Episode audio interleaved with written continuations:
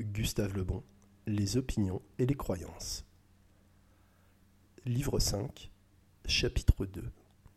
Les facteurs externes des opinions et des croyances. Sous-titre 1, La suggestion. La grande majorité de nos opinions et de nos croyances politiques, religieuses et sociales sont le résultat de suggestions. Ce terme suggestion écrit James, désigne le pouvoir qu'exercent les idées sur les croyances et la conduite. Cette définition semble peu correcte. La suggestion est en réalité le pouvoir de persuasion exercé non seulement par les idées, mais par une cause quelconque, affirmation, prestige, etc. Les idées seules et surtout le raisonnement ont au contraire une vertu suggestive très faible. Convaincre n'est nullement suggérer. Une suggestion fait obéir, un raisonnement peut persuader mais n'oblige pas à céder. Les modes de suggestion sont très variés. Milieu, livres, journaux, discours, actions individuelles, etc. La parole représente un des plus actifs. Parler c'est déjà suggérer.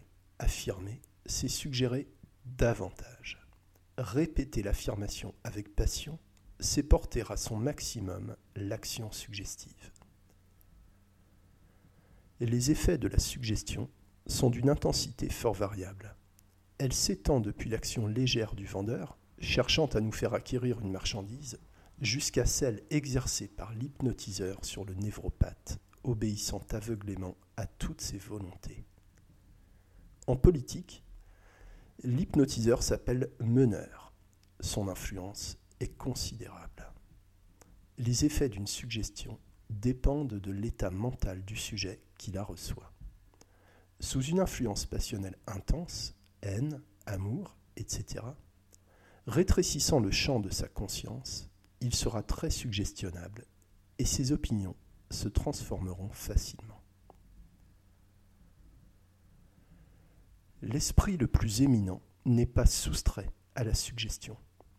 Jules Lemaître, dans ses conférences sur Fénelon, nous a montré l'illustre prélat dominé par une névropathe, Madame Guyon, qui, l'ayant pris d'abord pour directeur, devint rapidement sa directrice elle réussit à lui faire admettre l'exactitude de ses rêveries sur l'absurde dogme du quiétisme professant l'indifférence au salut et aux actes.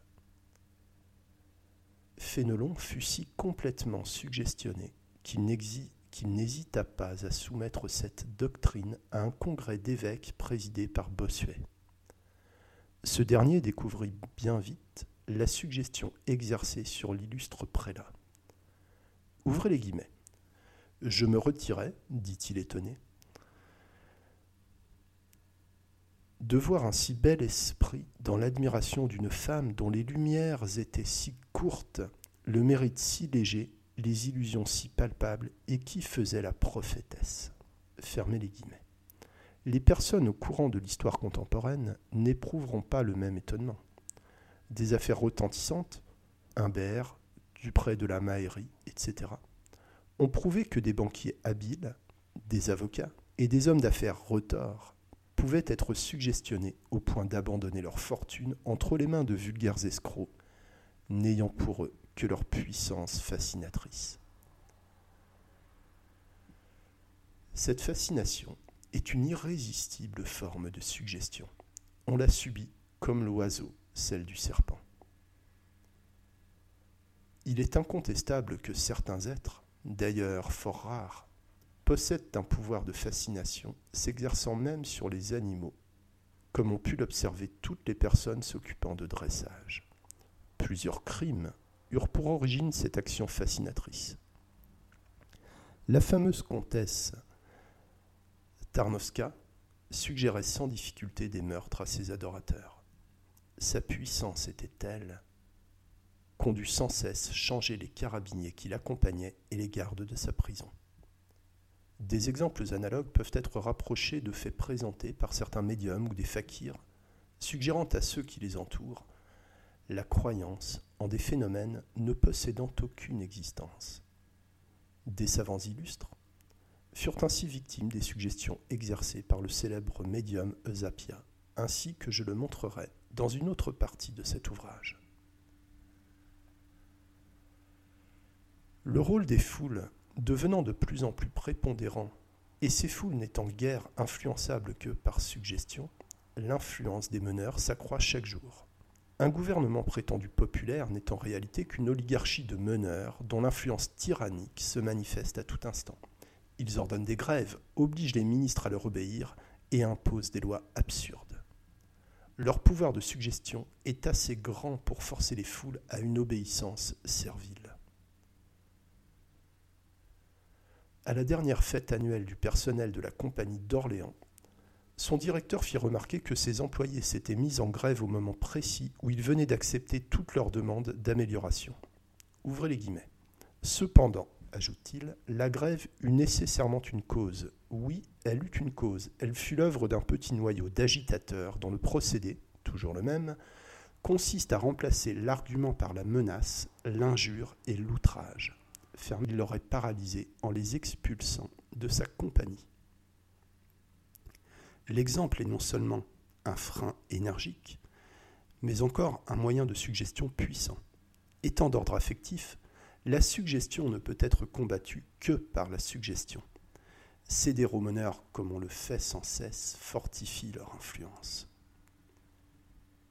Sous-titre 2 Les premières impressions. Les premières impressions sont celles ressenties tout d'abord en présence d'un être, d'un événement, d'un objet inconnu. L'élaboration d'un jugement étant lente et pénible, on se contente généralement des premières impressions, c'est-à-dire des suggestions de l'intuition pure. Les femmes, les enfants, les primitifs et beaucoup d'hommes très civilisés même se fient entièrement à leurs premières impressions. Dans certains éléments de la vie sociale, les impressions s'associent quelquefois à des raisonnements. Mais il en est d'autres, les sujets artistiques et littéraires notamment, où nos premières impressions restent à peu près les seuls guides. Et comme elles dépendent d'une sensibilité toujours variable, les concepts dérivés d'elles se transforment facilement. On les voit en effet différer avec les époques, les individus et les races.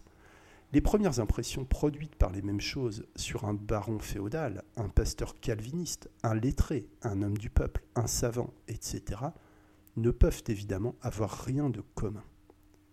Sur les questions de science pure, qui échappent généralement au domaine de l'affectif, ces divergences s'observent peu, parce que les jugements ne se forment pas sous l'influence des impressions premières. Canalisés par d'indiscutables évidences notre sensibilité est alors obligée d'accepter ce qui parfois la choque le plus. Nos premières impressions sont parfois subitement détruites par des impressions contraires, mais il arrive aussi qu'elles soient assez fortes pour ne disparaître que lentement par simple usure. Les jugements fondés sur elles persistent alors très longtemps. Les impressions premières devraient être considérées comme de vagues indications toujours à vérifier. Si abandonnées sans examen, ainsi qu'on le fait trop souvent, condamnent à traverser la vie dans l'erreur. Elles n'ont en effet, pour soutien, que des sympathies et des antipathies instinctives que n'éclaire aucune raison. Et c'est pourtant sur d'aussi fragiles bases que s'édifient le plus souvent nos conceptions du juste et de l'injuste, du bien et du mal, de la vérité et de l'erreur.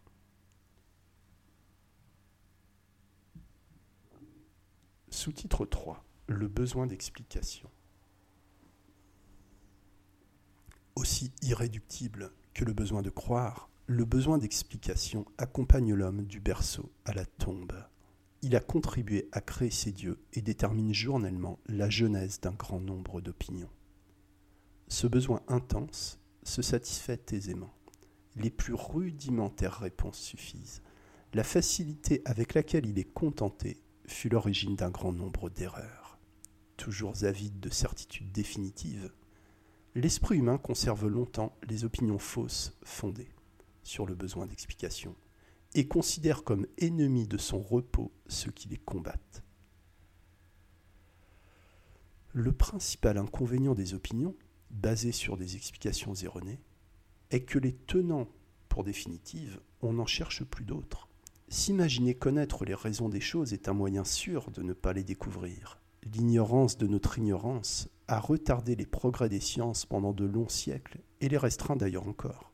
La soif d'explication est telle qu'on en a toujours trouvé pour les phénomènes les moins compréhensibles. L'esprit est plus satisfait d'admettre que Jupiter lance la foudre que de s'avouer ignorant des causes qui la font éclater. Plutôt que de confesser son ignorance de certains sujets, la science elle-même se contente souvent d'explications analogues. Sous-titre 4 Les mots, les formules et les images. Les mots et les formules sont de grands générateurs d'opinions et de croyances. Puissance redoutable, ils ont fait périr plus d'hommes que les canons. La force des mots tient à ce qu'ils évoquent les groupes de sentiments qui leur ont été longtemps associés. J'ai montré dans d'autres ouvrages leur rôle fondamental en politique. La puissance évocatrice de certaines formules est considérable sur une assemblée. C'est avec ces mots que les politiciens éveillent les sentiments. Président du Conseil et paraissant alors tout-puissant, M. Clémenceau fut instantanément renversé par un mot qui réveilla chez les membres du Parlement les sentiments d'humiliation subis à l'époque de Fachoda. Son successeur faillit succomber pour la même cause. Une phrase très juste, mais malheureuse parce qu'elle était l'évocation d'inquiétantes images, provoqua dans l'auditoire des hurlements d'indignation devant lesquels il manqua d'être renversé.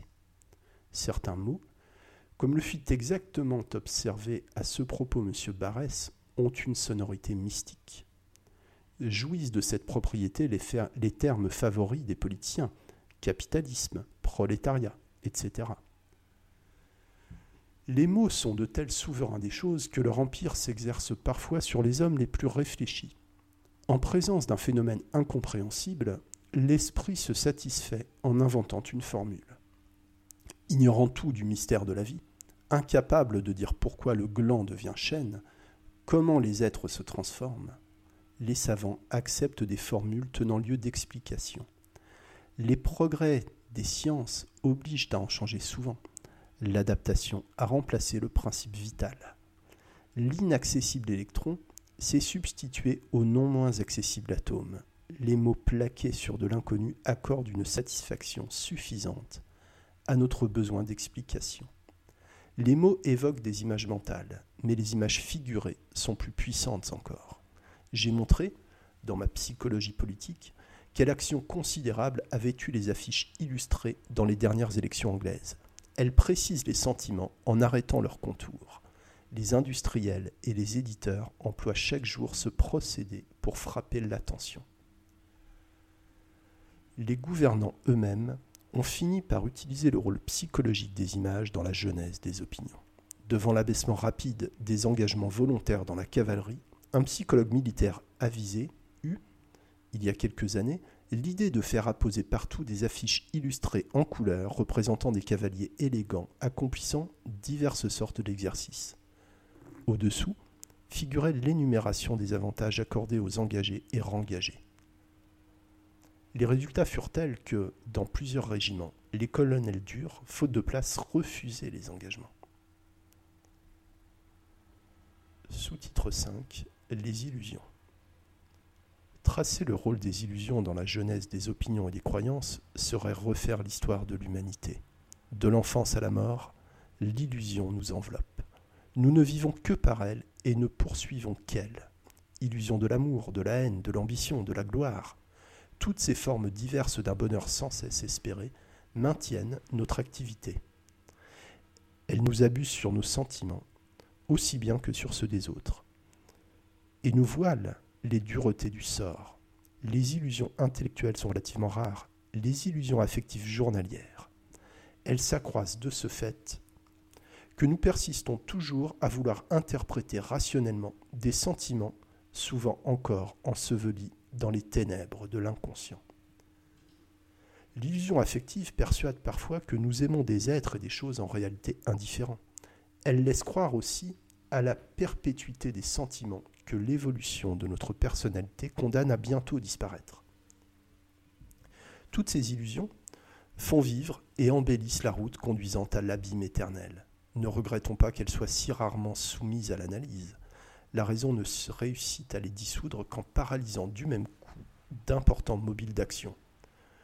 Pour agir, il ne faut pas trop savoir. La vie est pleine d'illusions nécessaires. Les motifs de ne pas vouloir se multiplient avec les discussions des causes du vouloir. On flotte alors dans l'incohérence et l'hésitation. Ouvrez les guillemets. Tout voir et tout comprendre, écrivait Madame de Staël, est une grande raison d'incertitude. Fermez les guillemets. Une intelligence possédant le pouvoir, attribuée au Dieu d'embrasser d'un coup d'œil le présent et l'avenir, ne s'intéresserait plus à rien et ses mobiles d'action seraient paralysés toujours.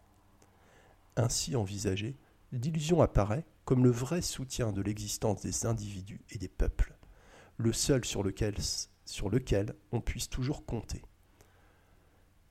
et que les livres de philosophie oublient parfois un peu.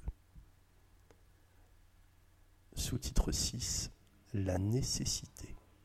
Au-dessus des fantaisies des despotes ou des législateurs, légiférant sans trêve pour réformer la société, règne un maître souverain, la nécessité.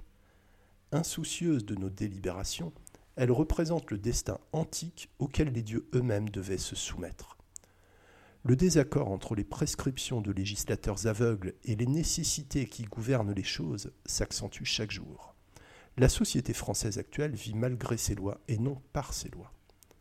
L'illusion du pouvoir absolu qu'ils s'imaginent posséder enlève aux législateurs le sens des possibilités. Il leur suffit qu'une chose paraisse juste pour devenir possible. Mais tôt ou tard, la nécessité écarte de son bras de fer toutes ces chimères. Dès que son action se fait sentir, les plus solides théories humanitaires s'évanouissent.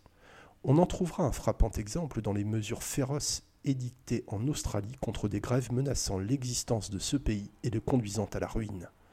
Son gouvernement était cependant composé de socialistes avancés. La nécessité représente sans doute la synthèse des forces ignorées qui nous mènent et dont nous commençons seulement à savoir combattre quelques-unes.